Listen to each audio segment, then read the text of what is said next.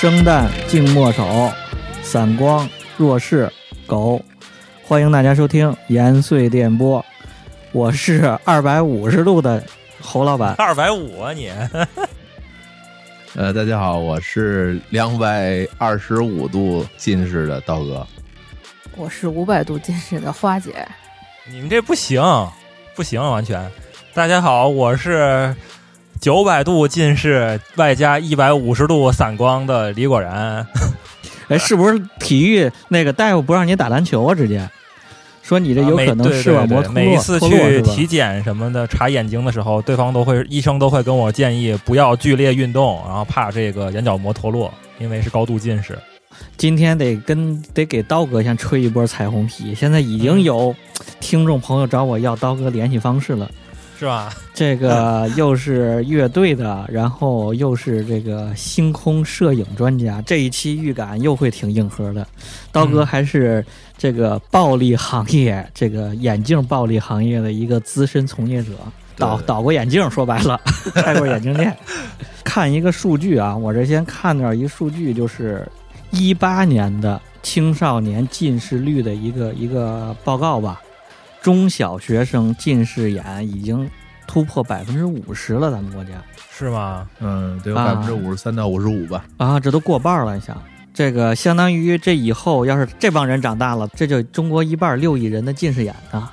对啊，你记得以前那个小时候。有个别人戴眼镜儿，你还能拿这个眼镜儿啊，什么四眼什么的，然后是吧，起个外号。啊，对对对，没错。什么四眼田鸡啊？那现在全是四眼啊，全是眼镜儿。然后那个总人数呢，大概现在数据不完全啊，因为这东西没法统计。据说有说四点五亿的，有说三点几亿的，反正比例算是挺大的。但是这有一个有意思的数据啊，中国是全球近视率排名第二的国家。啊，你你们知道第一是哪儿吗？是不是日本啊？，对，第一是日本。日本是他们这个基因不好啊，还是什么？怎么他们近视眼那么多？是因为宅吗？哎主，要因为狭小空间。跟吃可能也有关系啊，就是可能缺某种维生素，你知道吗？有可能他们那儿他们那边那个元素啊补充得非常好啊！你像海货、鲜鲜货嘛，是吗？他们那儿不吃，可能不吃粗粗粮吧。可能吃纳豆吃的。然后那个听着开场了，然后咱这期就聊聊近视眼这事儿，聊聊眼镜这事儿。那个你们都是什么时候发现自己有近视的？小学我是初中的时候发现近视的。就我对我这个近视的是记忆特别深刻，因为有一回数学考试啊完了以后，老师给我叫到那个外面就说。哎，你那个请下家长，我说啊为什么？我说从来没被请过家长的。嗯然后呢，为什么要被请家长？然后说你看这考成什么样了？我一看三十多分儿，我说这不可能是我的成绩。然后后来一看名字是我的卷子，然后我觉得老师是不是诓我？然后结果就把我妈叫过去了，就说哎这孩子的学习退步啊，怎么考成这样这那的？后来就问怎么着，我说我坐在后面看不见。我妈说快快去医院，就这么着。你考试看不见，你看什么看？看人家的看不见不是，啊？因为没原来都能抄着前桌的，是吧对对对，啊原来这次没都能抄得着，这没抄着，看不见前桌的答案了。那个刀哥这儿呢？呃，我这块儿我是上初中的时候才发现近视，因为我小学的时候就是这个眼睛特别好，五五点三的视力，啊。可以做飞行员的嘛那会儿。啊啊。一会儿那会儿小时候也有这个志向，嗯。然后呢，到上初中之后吧，那个都是快临近毕业那会儿了，嗯。然后就发现看不清东西了，嗯，发现视力就越越来越不好，越来越不好。哦然后家里边人赶紧就去那个看看吧，去医院看看。然后一看，发现视力掉的特别厉害，啊，就戴上眼镜了。对，就戴上眼镜了。我这是什么呢？也是初中时候，然后是一直很模，我不知道那叫模糊，直到有一天拿着同桌也是什么的眼镜拿着玩儿，我戴上一看，我才发现啊，原来世界是这样的。然后回家就跟我妈说，我要我要戴眼镜，我要戴眼镜。我妈说你是不是看电视剧看的？你看那个什么情深深雨蒙蒙，看着里头戴眼镜有人，然后你就非得要弄，然后就带着我去了，带着我去配眼镜。测完光之后，人大夫说真性近视。我妈还说说怎么可能呢？他又他又不玩游戏机，又又不睡觉，又不干嘛，然后呢家里也没有遗传，怎么会得近视呢？就还好像说我家孩子怎么会会会犯罪呢？怎么会这样一样？还不信？人说很正常，现在小孩都这样。这个我现在最感兴趣的是李果然这水或者你怎么，你一迁怒是从小吗？从小就瞎？这个还真有可能是这个先天性的，就是可能我妈可能有一个一两百度的近视吧，然后她也不戴眼镜，然后她也没觉得近视。我是从小不是之前之前录节目时候说过吗？嗯就是从小在我爷爷家他们他们家长大的嘛，然后我又特别的宅，然啊，后从小就跟着我爷爷看电视，看那种咱们以前小时候那种显像管那种经什么什么管，啊 这管那就那种特特别像素特别低的那种电视，从小看，然后也不怎么出门儿。然后直到呃，刚才我听那个那个花姐说那个什么数学数学课什么的，我当时也是，就是上课我就看不清黑板呀，然后我就挤眉弄眼儿，你知道吗？大家小时候不知道有没有那个这个习惯，就是你会挤使劲挤就，是横着拉横着拉眼睛，然后使劲儿在那儿那样挤眉弄眼儿，然后就因为这事儿，然后那个数学老师上课上的，然后突然看见我这个这个这个这个表情，干嘛他以为我做鬼脸了，你知道吗？然后就特别生气的把我骂了一顿。其实那会儿都不懂，挤眉弄眼儿，说白了就是已经散光很严重了。啊，还有人摁眼睛，啊，对，就就是看不清。有人使劲摁眼球，对，然后后来啊啊，对，然后后来是那个，呃，就是看电视的时候，然后越离越近，越离越近，然后被我爸妈发现了，说，哎，你是不是看不见啊？被爸妈发现了，孩子是不是瞎？对，然后然后我还我还不我还觉得这事儿不太好，我还说没有我能看见，然后我又退回去，然后直到那个实在是看不清了，然后看等他才跟他们承认，然后就带我做做那个做做那个检测嘛，那个验光第一次做的话是五年级，小学五年级，然后一测，然后就四百度，就上手就四百度 是吧？那这太严重对了。啊医生怀疑我是先天近视，说你这个可能先天就得有个三百度散光，呃，三百度的近视。啊，就是你这真是少见，上手四百，我上手才一百多，你刀哥你们上手多少？我上手也就是不到一百，不到一百你就感觉看不清了。对啊我上手可能一百五、二百的没有，我。上手是两百，因为我当时是有七十五度散光。我可能当时当时可能也有一百度散光，哦，就是一百度散光，一百五十一呃那个四百度近视。就是李果然的世界，我可能还比较理解，因为我妈也是一千度近视，哦，所以说就是多少我近视肯定也是有遗传的。但是我妈那个近视度是，就是一个是一千，然后一哦个大概是九百多。哎你们当时第一次去验光的时候，有没有做那个什么什么散瞳？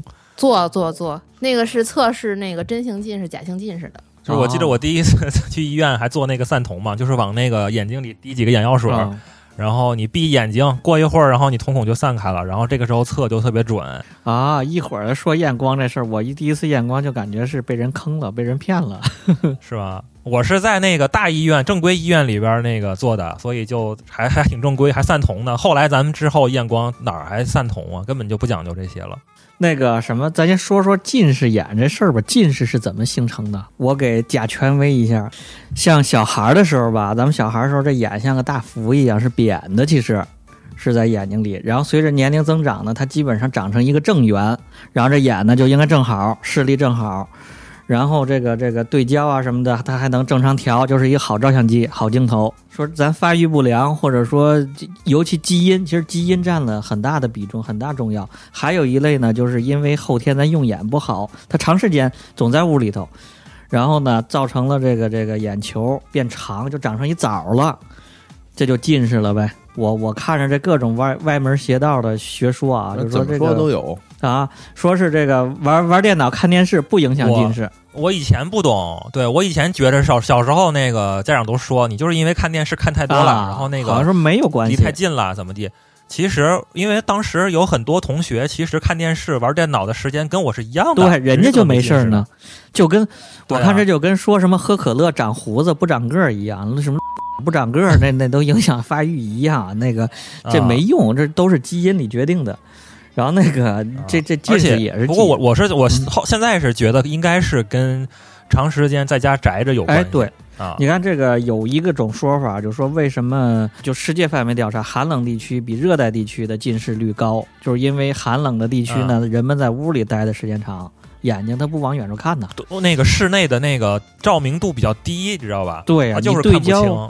你说眼，咱这眼千里眼嘛，咱生下来都孙悟空，千里眼能基本上能看一两公里外的这东西，这屋里顶多也就是个三三五米，咱咱总看这些东西，好像就是容易近视了。就反正不管怎么说吧，咱就模糊了。然后下面咱就开始捋捋这个这整个过程吧。那个水货，你可以吃饭去了。我就是想提前先说一个，就是呃，五百度是个坎儿，你们可能都没有体会过，就是五百度之后的这500度个这个配眼镜儿是有多困难，尤其是小时候。我先说，小时候就是因为上手就四百度嘛，然后后来第二年就五百度了。之后这个价格呀，这个配眼镜的价格直接就不是说。那个增加了一百度，那个价格增加百分之十或者怎么样，并不是这样的，直接翻了一倍。高度近视跟普通的近视价格都不一样，完全不是一个概念。嗯，我去吃饭了啊，再见再见，拜拜。从验光开始说吧，我觉得我那个验光可能是见过最土的，就是因为我妈不相信我近视嘛，她以为我是就想戴眼镜，她说我给你买个眼镜框行不行？把爷爷那花镜拆了，把片儿拆了，你戴着玩行不行？然后就去了我们那儿一眼镜眼镜店，给我带一个那种夹片儿的，是是知道吧？刀哥知道那个就是圆片儿，这就是一个片儿一个片儿一一箱各种度数，然后说先把左眼挡上，然后呢右边插五十度，清楚吗？一百度清楚吗？一百七十五清楚吗？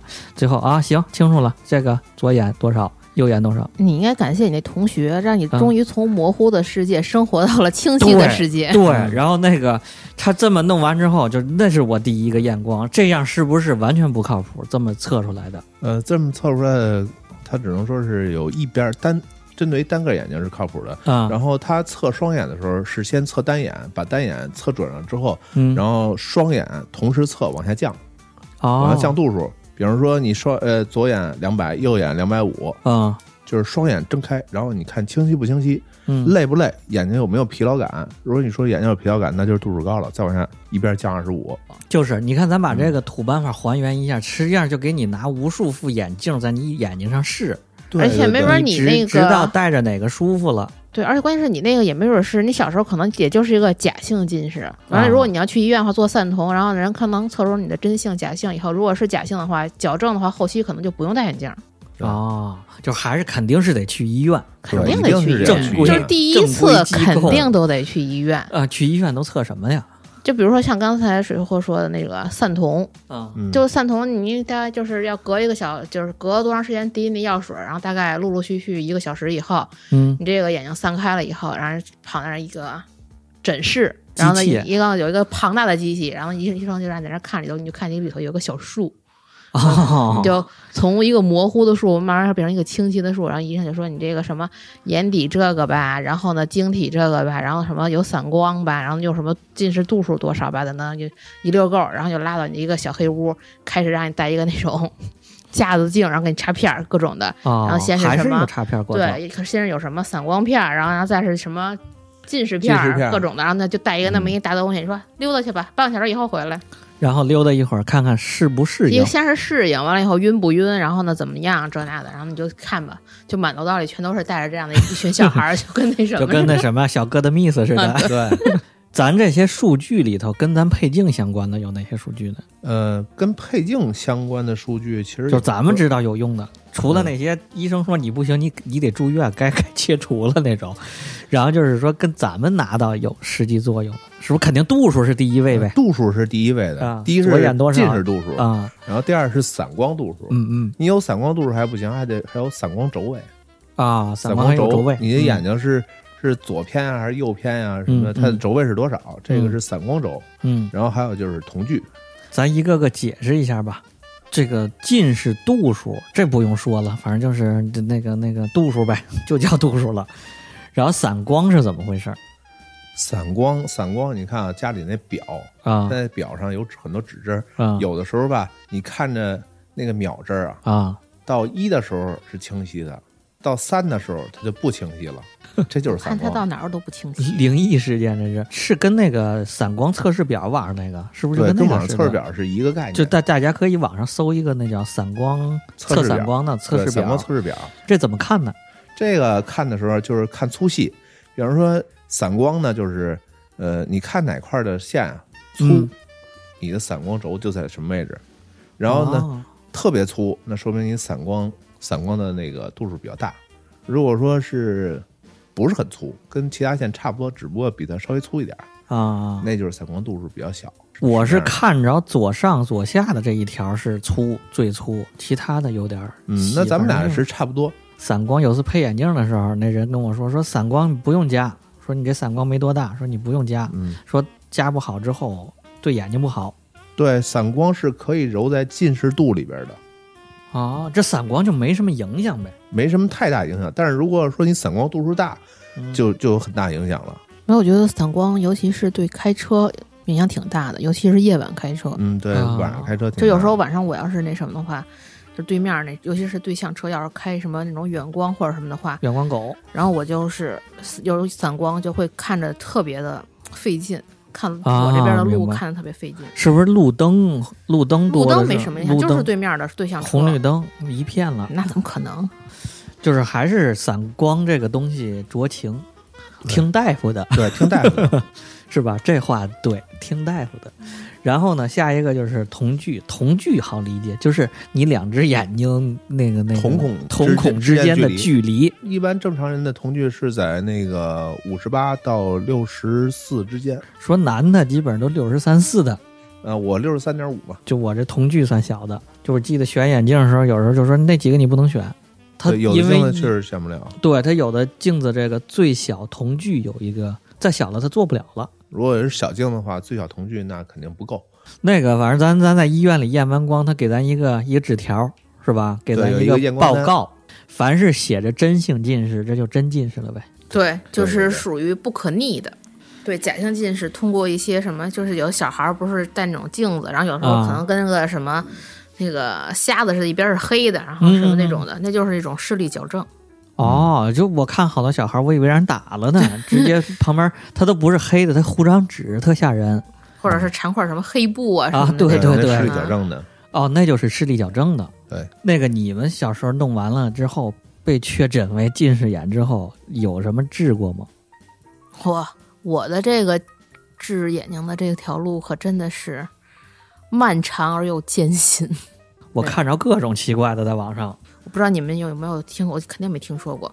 曾经有一度啊，有一种隐形叫 OK 镜，没有，只要是现在的那种隐形眼镜呢，它是那种软质的，嗯。而且你是白天戴在眼睛里头。嗯。而那个 OK 镜呢是反其道而行，它是硬质的，嗯。是你在晚上睡觉的时候戴，嗯嗯，然后就睡一晚上觉，早上起来的时候给它摘下去。然后那样的话呢，就白天的时候呢，你等于是摘下去以后，你就跟正常人一样，就没有任何的那什么，不用戴镜子，然后呢看东西都是清楚的。管用吗？我想知道其实很管用，真的很管用。这个被终止是因为什么呢？是因为很多人戴完以后它有副作用，嗯是因为你晚上本身就是眼镜就是隐形戴进去的时候，它嗯会减少你眼球眼球这种呼吸，你没有那种透氧率了。啊，就完全的就对，容易造成的结膜炎呀、眼角膜这种各种炎症啊等等的，哦然后有的可能严重会导致瞎。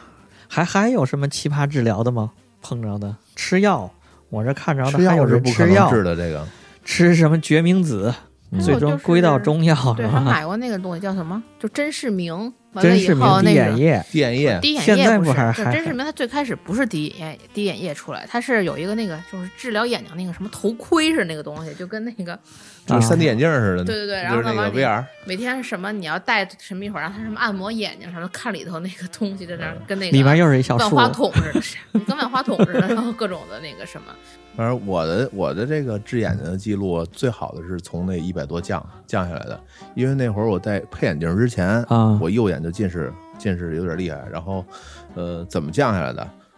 我妈那会儿教了我一招，她也是跟别人学的，拿嗯拿几张 A 四纸拼一块儿，拼成这么长一米来长的这么一个纸筒，啊，卷成一个纸筒，然后呢？从离你最近的位置开始写，就是写一二三四五六，一直一直写到纸的另一头，哦然后把它卷一纸筒，啊，然后一只眼睛顺着这纸筒往上看，啊，然后看一边看你就一边看这数字，前后看，直到你能看清那个个最高数字为止。这样眼睛不是就能前后收缩、前后收缩，在不停的锻炼吗？啊，明白了，我是这么听矫正着回来的。听着这就像那个什么术那个那个什么栓塞之后那个康复一样，康复理疗一样，就给你把你这个眼睛肌肉给你锻炼，收缩对焦对对对焦距这个这个这个肌肉给你锻炼一下。对我那会儿是一百恢复一百多一点儿近视，哦然后调整回来之后，要不是那会儿我是双眼参差，这是一种毛病，就是我爸双眼参差，对这是什么？这个这个词儿是后来我才知道，因为我爸是双眼参差，我爸左眼是两百多两百二十五度近视，嗯右眼是六百五十度近视。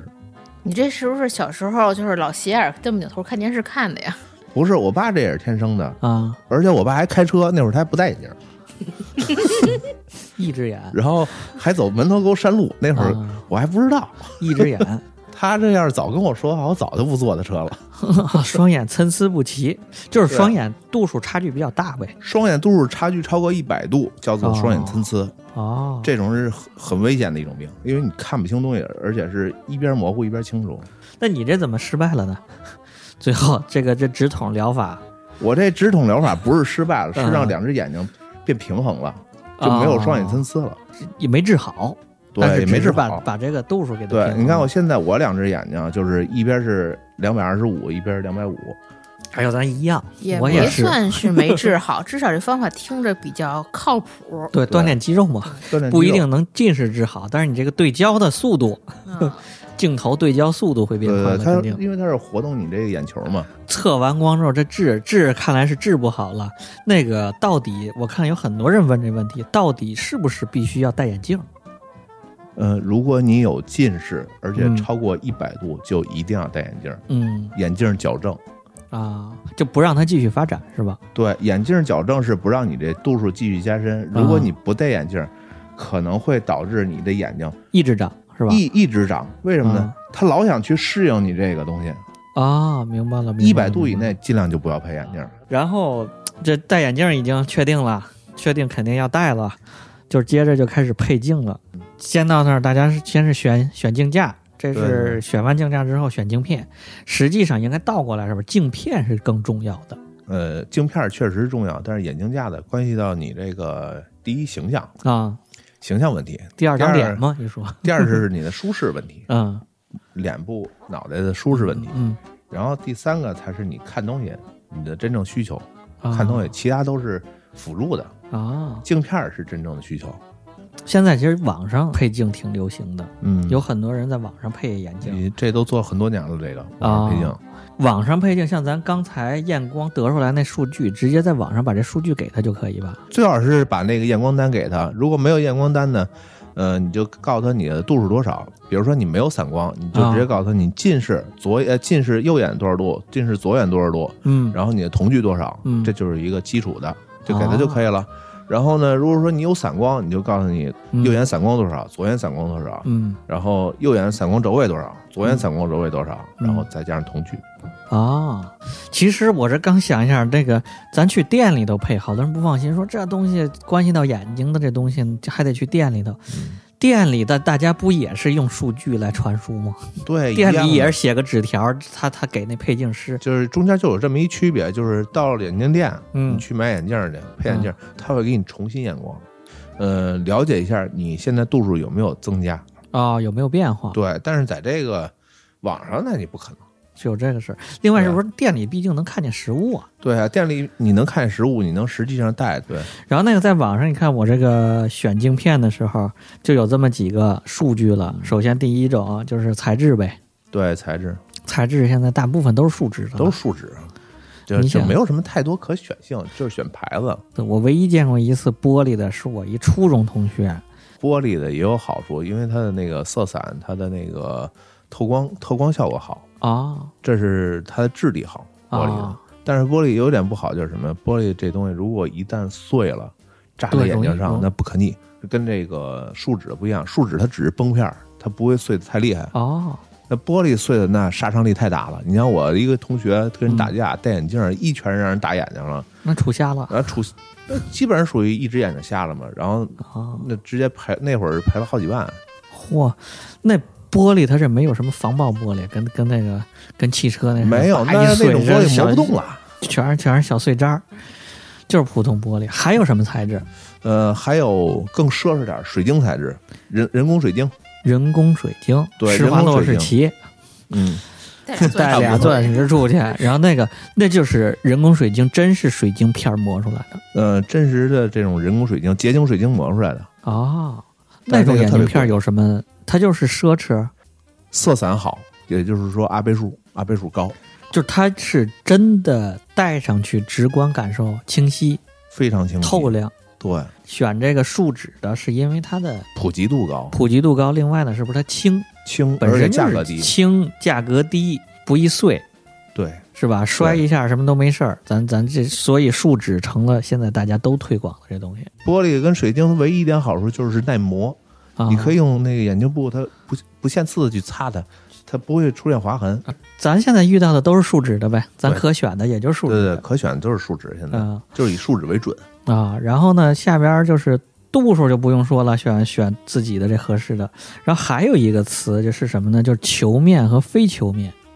呃，球面跟非球面区别啊，嗯因为这个成片它都是圆的成片儿，嗯嗯。然后这个圆成片呢，呃，非球面它的那个表面一面是平的，另一面是那个就是内凹型凸面儿。嗯嗯然后呢，球面呢是双凸面，一个是上凹凸面，一个是内凹凸面。呃，看物体的这么一个扭曲度、就变形呗。变形。那个配眼镜的时候，经常看着一个那个他们拿一个球面和非球面镜做的一个一个试验品似的，呃下面是打着格儿是吧？对对对小黑格儿，然后那个那个非球的就变形，呃，这球面的就球面变形，球面的就变变形，然后嗯非球面那个就是哎直格那个就让你花钱买那贵的，实际上影响大不大呢？真正戴上体验真正戴上体验的时候，非球面跟球面体验感觉不一样，啊，非球还是真不行，呃不是那个球面还真不行。就戴上就跟那个老电视机一样呗。对，你的世界就跟透过一个那种老黑白电视机球面的感觉，都是球面会往中间聚，就感觉你活在一个穹顶之下，活在一个玻璃罩子里边儿，嗯像像像个鱼一样，要体会这鱼的感觉，就就弄，有一种鱼眼感觉。啊，是不是跟度数也有关？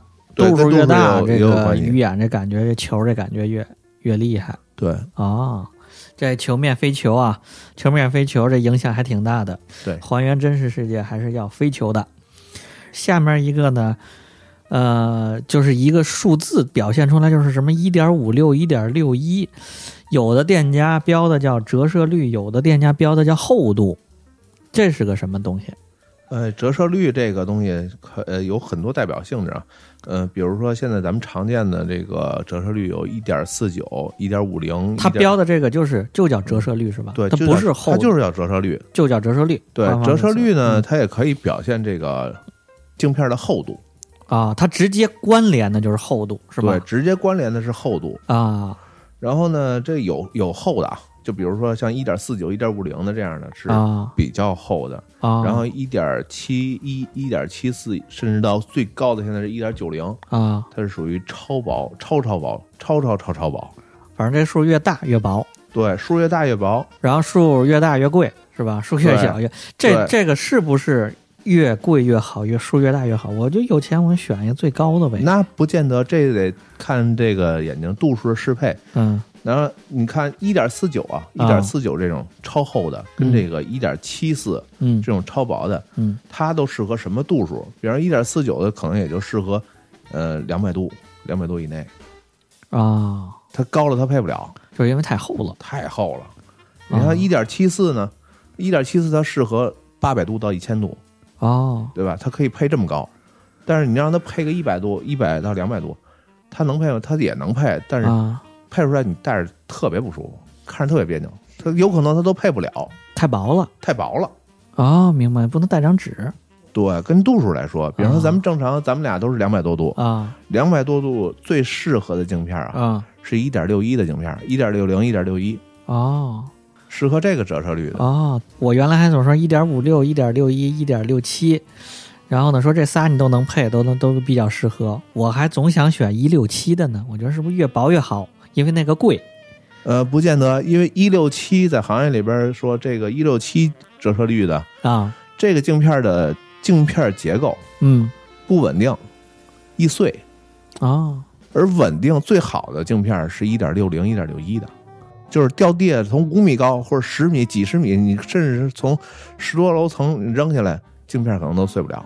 哦，它这个镜片结构是这个这个结构，就是对，一一点六七它的那个深度还有它的那个薄度，嗯相比一点六一它要更薄一些，中心点更薄一些。哦，然后它边缘厚度呢，再加上它的这个支撑效果，它不如一点六一稳定，哦，这就出来什么应力什么乱七八糟这些事儿了呗。对对对？就是一点一点六一的是传动产品，要像水货刚说的那种，它那一千度的那个，就怎么一一点七几起了呗。对它的一千度，一千度从九百度、八百度说起，嗯，八百度开始就已经是一点七一的镜片了。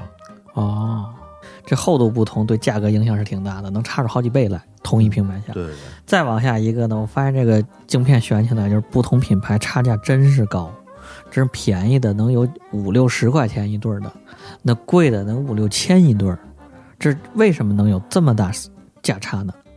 嗯，这个主要还是质量问题。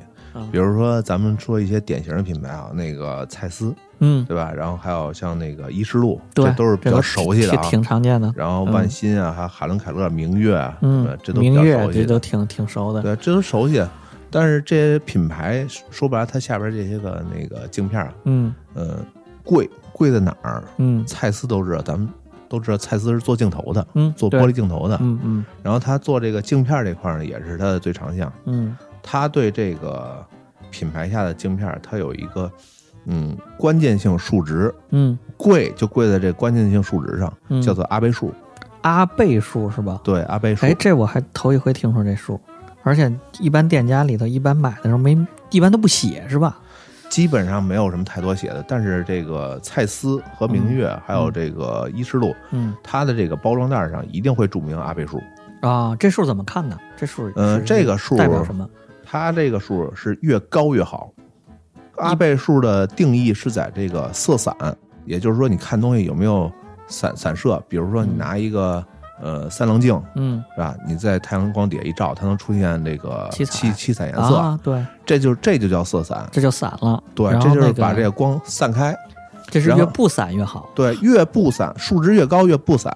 比如嗯说，我拿一个数值在三十以下阿倍数的嗯，这么一个镜片，我透光的话，嗯呃，然后我透光看，你有可能会在这个字儿边缘出现红蓝，啊，明白了，有可能会就相当于就是就是色散呗，对，就是色散。嗯，你看那个抖音的那个标志抖音的标志就是一典型色散。哦，那词儿叫色散，那效果。对，明白了，这又会装逼了。下次给我设计师给我来个色散效果。然然后阿倍数这块儿呢，呃，咱们现在市面上常见的这些镜片儿，嗯，凡是你能买到的镜片儿，阿倍数一定是在三十以上。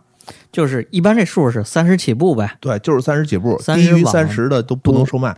三十往多大走一般。像蔡司这个，牛蔡司的牛逼高级的呃，蔡司的阿倍数算是比较高的，能到呃五十多、啊，五十多、六十多。然后它这个阿倍数也跟折射率有关。你像呃比较低的，嗯呃像那个一点四九、嗯一点五零嗯，这样的，它的阿倍数是在五十多左右。哦，就是反正越厚的这镜片对，但是它色散色散小。哦，但是色散小，这个这种镜片有这个优势对，然后你再看一点六零、一点六一的色散阿倍数啊，啊。是四十左右。哦，这下是差不如它了。虽然它薄了，但是它色散就高了。对，色散就高了。哦，然后你再看一点六七，，嗯一点六七是最低的，为什么不让说选一点六七的镜片呢？啊，它第一是易碎，第二是它色散不好。一点六七的镜片，常规镜片是三十二的色彩，明白了，大对吧？家都咱们配镜一般都不用一点六七的。难怪这一点六七它还真是跟薄厚还不是一个线性，越厚越好，越薄越好，或者什么，它是中间还有还有这些，对，它有一个过渡，大家把一点1.67七避开啊，这个呃，厚一点六七是一个。个过渡的这么一个值。我这从肉眼啊，就我这肉眼直观感受的是什么？之之前那个节目还推荐过一次，我就说这个镜片这事儿，还还说过一次蔡司，就我肉眼直观感受就是蔡司清晰。那这就是说这个阿倍数高呗，对，就是阿然后就是倍数高。那就人家这个贵有贵的道理，贵是吧？是有贵的道理品牌有贵，品牌有品牌的道理，有品牌的优势。那个镜片，我发现还有很多的东西啊，就像这个零碎儿。功能就是防蓝光啊、抗疲劳啊，还有这个膜上有蓝的、有绿的什么这些，这有什么？嗯、这里边是那个就是特殊功能吧。一般的这个镜片都带两个功能，一个嗯就是防蓝光，一个是防辐射。嗯其实这两个呢是有误区的，嗯这两个误区而且现在很严重。嗯，就比如说防辐射镜片，请问现在咱们都都用手机，都用电脑，对吧？哎，电脑辐射还有手机辐射，你嗯，觉得大吗？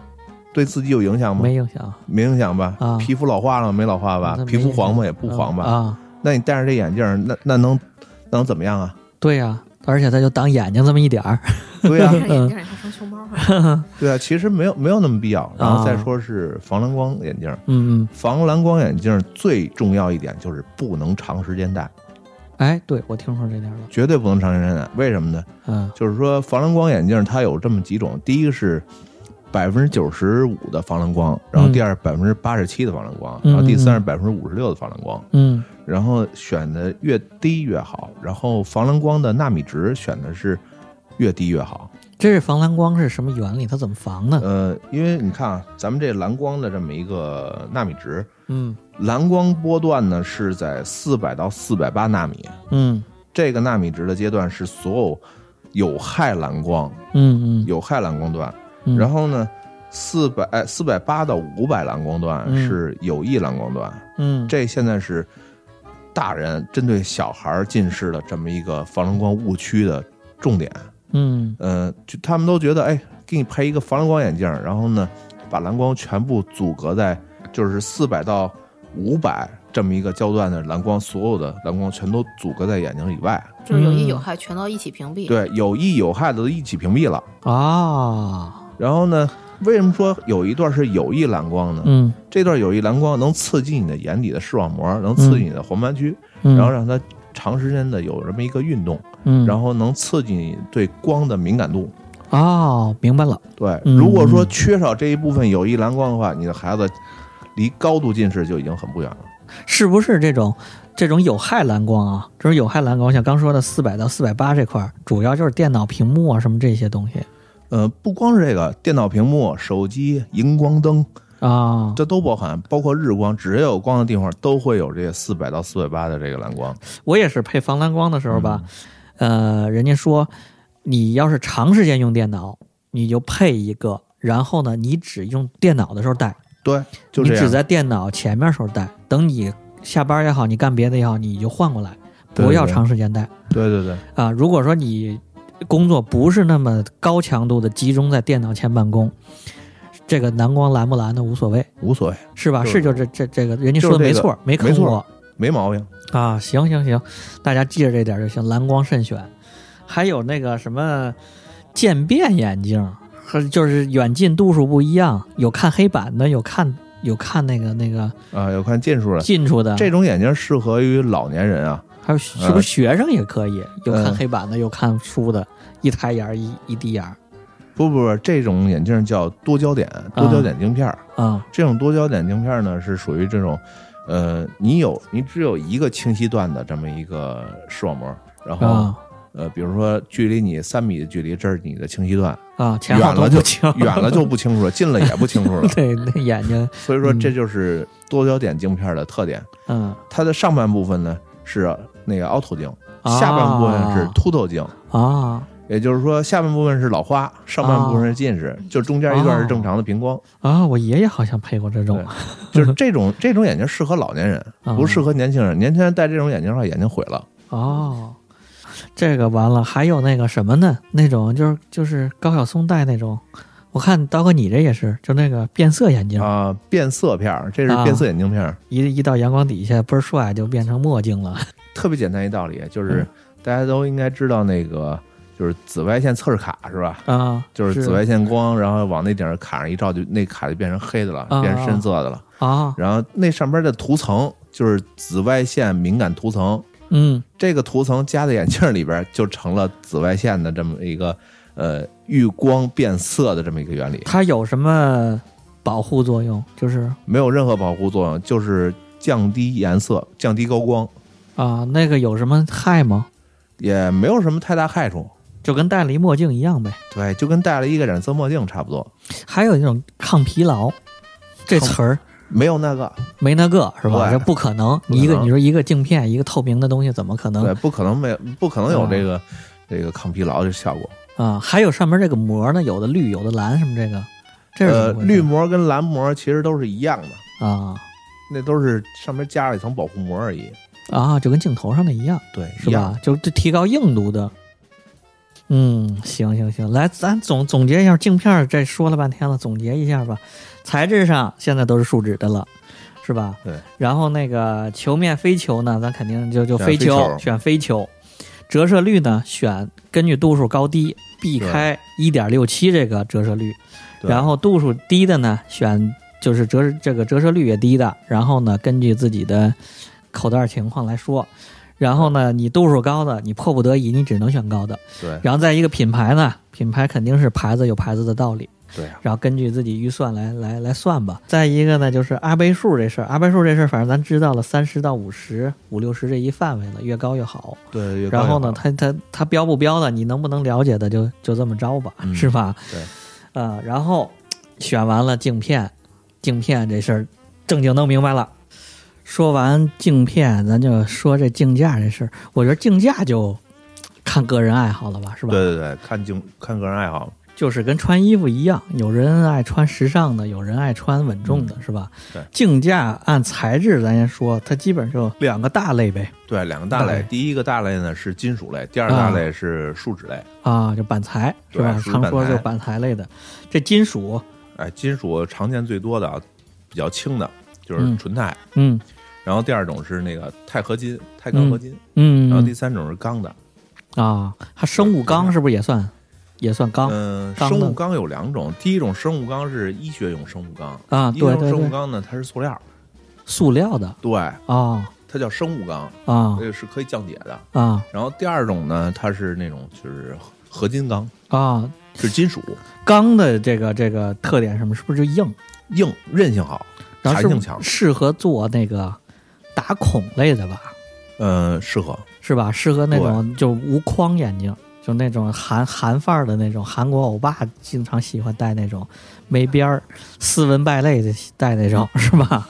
呃，你看那种是是那种是嗯纯钛的，啊，纯钛的韧性比钢的还好。还好纯钢的它是钢板，像你说打孔，啊。然后做特殊造型的。明白了，那个难怪好多大牌儿的那个。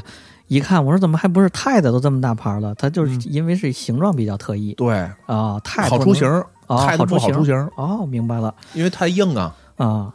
那个皮肤接触呢，有的人还对金属过敏呢，呃，对金属过敏的可以选纯钛的，钛的过敏最少，对钛的是基本上是不过敏，嗯而且钛的提取量是最高的。就是嗯现在咱们手里出去抓一把土，这嗯这一把土里边嗯，最起码的含有还有几克的钛，哦，是这样。钛钛含量高。哦，喜欢金属矿的可以多关注关注钛，钛这个东西是好东西。嗯大家都知道，航天材质大部分都用钛的。啊，就是又又不过敏，又轻，韧性又好，这可不就就。然后下边就是板材类的，对，板材类、树脂、板材、树脂类的这种嗯，也分两种，一个是板材，呃，嗯板材纸，然后呢，嗯还有一个是那个呃，就是塑胶钢，啊，塑胶钢，然后还有就是塑料，塑料就便宜那种，对，便宜那种太阳镜，比如，说那个 PA 六六、啊，PA 六六这种材质，这种材质就是轻，但是不耐腐蚀。哦，现在用的最多的一种那个那个，最多的一种叫 TR 九零，我还听见一种叫赛璐璐还是赛格璐，反正一说已经禁用的那东西特别特别易燃。然后呢做麻将的那那个，然后只有日本的什么手做的一两家还在用那个，说那玩意儿越盘越亮，跟把件儿一样，越戴越亮。开塞露越盘越亮啊，盘塑料嘛，盘眼镜儿，那也是邪门歪道那个东西。其实怎么说，这个板材这种东西啊，嗯，它好就好在一点就是它不过敏，哦，戴着戴着时候舒服。啊，但是它有一点不好，就是因为它脆，啊，在常温下它是硬脆，然后嗯易断。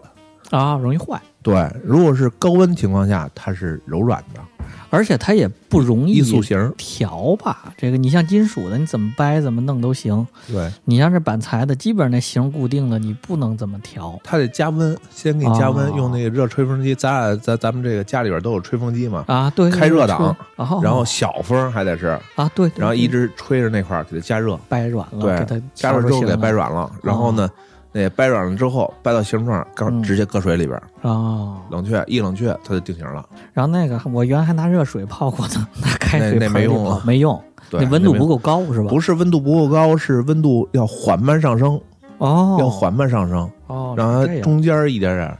而这个镜架在选的时候，我觉着最重要一点就是得戴着舒服。为什么这么说？我这一路啊，原来都是配乱七八糟的那种，就反正常规家门口眼镜店里配的。后来有了对时尚有了追求之后呢，就开始认牌子，牌子和不牌子这些像镜片似的，也有那么大差别吗？嗯，其实差别不大，重要的是看这个时尚的造型，这是一方面。从另一方面讲呢，就是工艺角度，有的呢它是像林德伯格，它全都是手、嗯手工制作，它是啊相当于个人定制、个性化的东西。啊，就又跟这衣服跟包什么一一样了呗。但实际上它材质无非就这几种呗。对，也就是无非就是这几种。说来说去，适合自己最重要。对，就是适合自己一一是造型适合，再一个戴着舒服最重要。舒适度上，镜架比较重要。我知道还有一点儿就是它调很重要，就是这个眼镜，你说戴着不舒服，你别先先别骂人这眼镜，就是眼镜对所有的眼镜到脸上是不是都得调？对所有眼镜上脸之后，首先要看你的舒适舒适点，嗯嗯，有哪两个舒适点？一个是鼻子，一个是耳朵。对，就就就然后呢。呃，这个怎么怎么去调呢？嗯上脸之后，首先第一感觉是鼻子，嗯鼻子感觉最重要，嗯就是夹不夹，嗯，留不留留不留印儿。对对对，留对吧留印儿嗯，留印儿呢，说明这个你太压得慌了，眼镜压得慌沉了啊。对吧？鼻梁这块儿调整完之后，嗯再看耳朵，嗯呃，夹不夹脑袋，嗯然后坠不坠耳朵，嗯戴时间长了耳朵疼不疼？嗯嗯就是戴上个几个小时之后，你发现哎耳朵特别疼，嗯嗯，对吧？压耳朵怎么办呢？这个就得调鼻托。哦，压耳朵反而调鼻托儿。对，你压耳朵，那说明你这个力距力距短了。嗯嗯嗯这力距短是什么意思呢？你就是从侧面看眼镜，嗯就是你的这个鼻托的位置啊，嗯然后把这个眼镜托起架起来的位置嗯。离眼睛太近了，哦，就相当于是一个相当于一个支点，支点，啊，它是相当于一个支点。嗯。然后呢，眼镜的这重量呢，它嗯不能让这个镜腿的重量呢嗯。保持一个平衡，嗯，嗯所以就感觉是压耳朵。哦，然后呢，再看这个上半呃这个眼镜的上半块跟下半块，嗯嗯上半块不能离眼睛太近，下半块呢也不能贴脸颊，嗯嗯嗯。所以调整到这个舒适度就可以了。我有一个小经验是什么？原来就是看着喜欢的就就买嘛，不合适就一个个试，纯粹试，也没总结出来什么经验。是有一次在德国，然后去了一眼镜店，然后呢，那才知道严谨的德国人怎么配眼镜。然后看来看去，我摸这个摸那个，人家说你都戴不了。然后呢，说你要配眼镜，拿出来一个跟要整容的那种定位仪一样，好多点，好多支点，然后一个架子卡我脑袋上嗯，卡脑袋上，然后呢，他量从耳朵到前面的距离，然后鼻梁宽度、鼻梁高度，两个眼睛之间距离，鼻子高度，反正给一顿数据一顿量嘛。人家一老太太在那算半天，然后一屋子眼镜，叭拿出来仨，说只有这仨你能戴，然后别的你别看了，然后别的你买我也不卖你，人就这么严谨。然后我才知道哦，这些数据是是这样。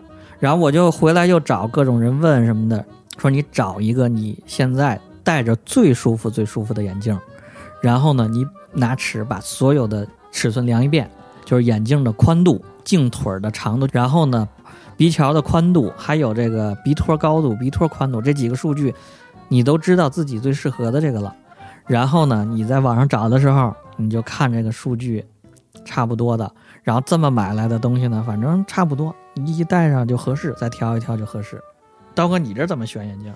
嗯，我这边选眼镜就是属于大撒网，嗯。找一家店嗯。符合这个基础数的，我就选到购物车里边，嗯，然后呢，把这些个一块儿每每次都选个四五个四五副眼镜嚯。买下来，嗯。然后留到家里边先试，先试眼镜，啊，然后试的觉得觉得差不多了，哎，可以，行，我就选了这个型号了，然后把这眼镜所有的眼镜都退回去，啊。找他们家客服跟他们说，我就要这眼镜，然后我要什么镜片儿，给我配多少度数，哦配完之后发给我就可以了。太鸡贼了。这也太鸡贼，太厉害了！这个，这这真是，那我岂不是就跟买衣服一样，我全买过来？现现在所有的这个，我哪怕不看数据都行了，我只要看着这眼镜我喜欢，我就我就弄来，对对对，弄来之后我试试完了之后看哪个合适再。因为现在很多现在这种线上这种福利啊，而且商家也是在都在建议是这么做，因为线上做不了的事情就是没法让你现场试戴，啊，对，对，眼镜店的优势就是这个嘛。对啊，嗯所以说线上配眼镜呢，嗯那就只能说是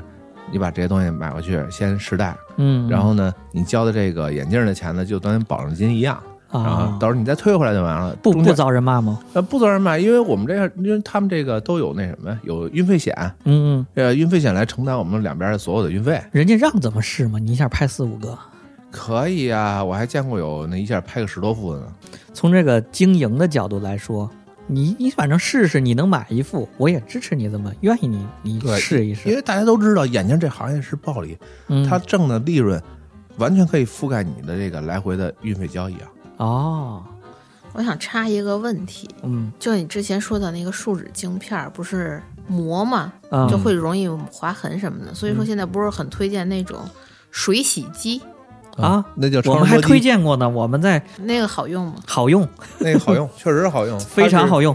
用，它是通过超声波洗一些个那个眼镜里边的油，油脂，一个是油脂、杂质，脑袋上的头皮屑，然后呢油屑、皮屑。这屑，眼睛里头什么呀？就是眼镜那个里边什么都有，都都存在什么地方就方？关键是那个鼻托儿那块儿特别容易挨激，对油啊鼻托是你能见到的，不能见到是眼睛一圈儿眼这框儿这个这一圈儿的圈儿这个缝里边，我现在每天都是用那个洗，是不建议用眼睛布擦，是吧？其实不建议用眼睛布擦，卫生纸擦更不行了对，啊，有的人还用手去搓，其实那个那更不行了。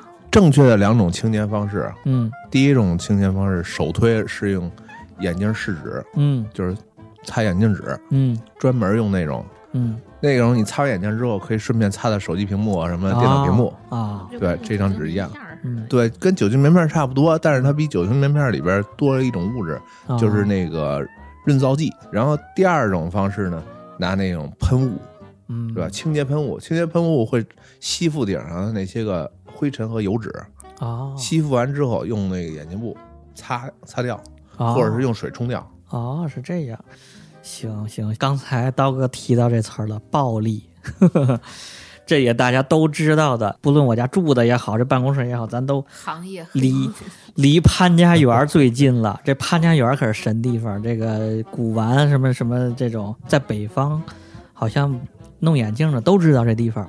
潘家园眼镜城，潘家园眼镜城是一个几栋大楼，全是卖眼镜的，就跟对对当年的中关村一样，是吧？对，到了这儿就是门口，你一停车开始就配眼镜吗？配眼镜吗？就到处都有人在问你啊，在拉拉客，咱就说说这潘家园潘家园黑幕吧，到底怎么是个暴利行业？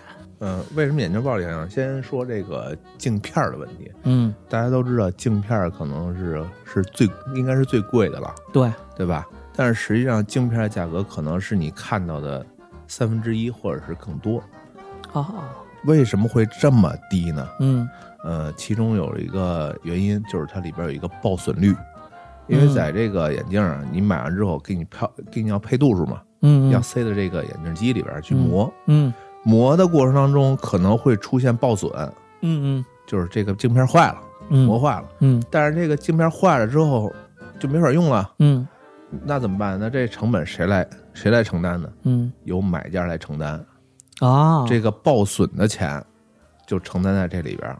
其实这个这个钱就是我一千块钱买一镜片，里头它成本可能就是三百块钱，其中有几百的是承担这个它这个报报损率损对，哦。然后剩下的是商家的利润。哦，然后呢，这如果说这个片儿它第一次报损了，嗯商家有利润可图。嗯第二次他会调整方向，他不会在那儿再再继续在那儿磨了，嗯，再换一方向磨，嗯可能就不会出现爆损了。嗯然后他就相当于赚一个利润。嗯，然后如果说他没爆损，嗯那就相当于商家挣了两份利润。哦是这样，这还影响，这还跟那个磨片儿的技术相关，这也是个技术跟跟工种。机器有直接关系。嗯嗯然后再加上你看这个，就跟你选的框架的形状有关嗯呗，。也跟选的框架形状有关。嗯你看我们我咱们现在用半块人居嗯，多，嗯，半块下边是要开槽的，对，你勒个绳儿开槽就特别容易爆损，就容易崩了对，吧就容易崩片儿。啊。这崩片儿说白就是爆损，哦，崩了之后，人就得给你重新重新弄一个呀。对崩了就没法用了。不能让你将就着来呀。对，啊，原来是这样，就是他不得已肯定是加这么高，对，就得加这因为它么高。爆损率很高。嗯，也难怪，你就两片树脂片儿，你想想是吧？对啊它成本能有多少？啊，所以这是这是镜片的暴利。嗯，然后镜架的暴利在哪儿啊？镜架的暴力，第一个是材质问题，嗯大家不了解钛是什么东西。嗯你要说 T R 九零啊，什么 P A 六六啊，这些本材啊，这东西，大家都知道是什么，嗯。大概价格多少嗯。也都明白。嗯。板材为什么贵？嗯。板材切割难，嗯。切割的时候很难，嗯，然后还要进行磨制磨成，嗯。所以这边工业成本会很难。嗯。但是它里边有机子呀，机器，嗯。它不像是你那个林德伯格那是嗯。手工手工制作，嗯。手工制作它都是一点点磨出来，它贵是肯定正常。嗯。但是用机器压出来的，嗯。那就是一次性成型，再组装就可以了，镜腿儿、鼻托、鼻梁、镜框，嗯，再组装就行了。嗯所以它成本没有那么高，嗯因为它批量生产嘛，嗯嗯嗯对不对？再说金属的，金属的这个大家不了解钛，其实是不了解钛这种东西。嗯这钛这种东西，如果说我标价一千块钱一副眼镜，嗯纯钛的，嗯然后呢，这个竞价的可能也就是一百到两百块钱。哦，原来钛的这个成本这么低，就钛是一种不怎么昂贵的金属钛是不昂贵金属，但是钛的提纯非常昂贵。啊。我明白了，我明白，就是其实很多年之前，这个研发成本以及这个技术成本，这个是很高的。对，这个是一延续。随着它的数量越来越增加，它把这个东西稀释了，平摊到每一个上，它的这个技术成本是越来越低的。其实现在它每出一个每出产一个产品的话，它是其实成本是很低的对，成本很低的。啊。